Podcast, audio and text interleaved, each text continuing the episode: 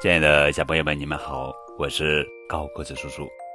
上期节目我们讲了木偶诞生了，今天我们继续来讲《木偶奇遇记》三，会说话的蟋蟀。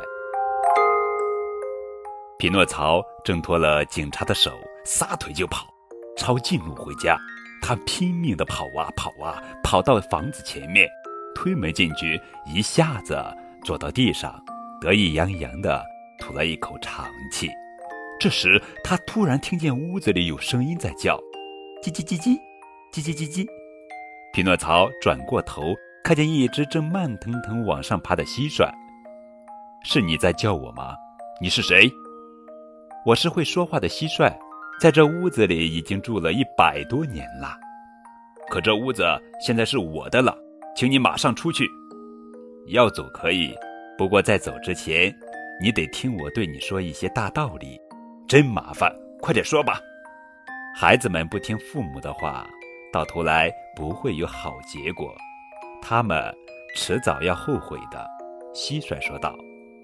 可我明天就要离开这里，不然我爸爸会把我送去上学，逼我读书。实话告诉你吧，我一点儿也不想读书，我觉得追蝴蝶、爬树掏鸟窝才好玩呢。可怜的小傻瓜，可你不知道吗？不读书会变成一头大蠢驴。蟋蟀摇了摇触须，闭口吧，你这不吉利的坏蟋蟀。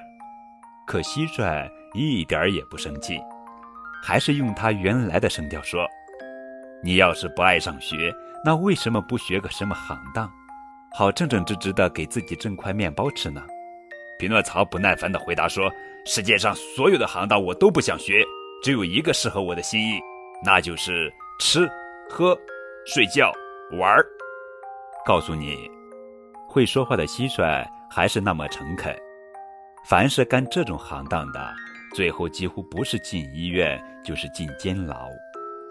当心点儿，臭蟋蟀，惹我生气可是要倒霉的。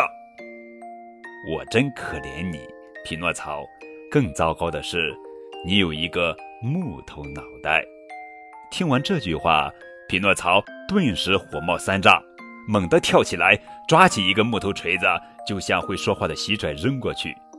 匹诺曹也许根本不想打中它，可是真不巧，锤子正好打中了他的头。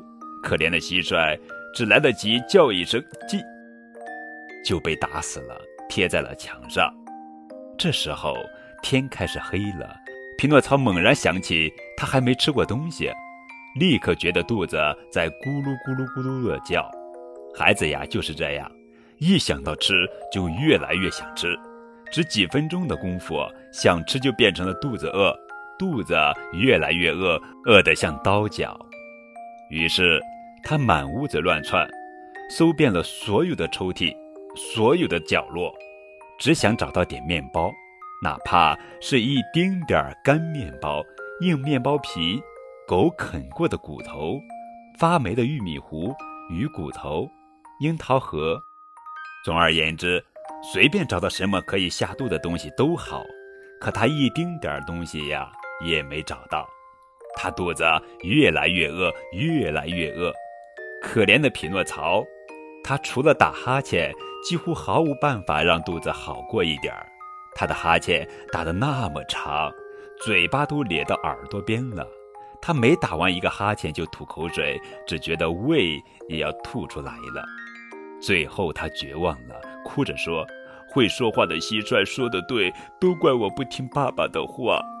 爸爸要是在这儿，我这会儿就不会饿成这样了。哎呦，难受死了！”突然，他眼前一亮，看到垃圾堆里有个鸡蛋，他赶紧跑过去捡了起来。可等他敲破蛋壳，从里面倒出来的不是蛋白和蛋黄，而是一只小鸡。小鸡姿势优美地向他鞠了个躬，拍拍翅膀，从打开的窗子飞出去了。可怜的木偶手里拿着两半蛋壳，再一次绝望了。可肚子仍然咕噜咕噜咕噜响，越响越厉害。木偶决定出门到隔壁村子去碰碰运气。好了，小朋友们，下期节目我们继续来讲《木偶奇遇记》四，父亲的食物。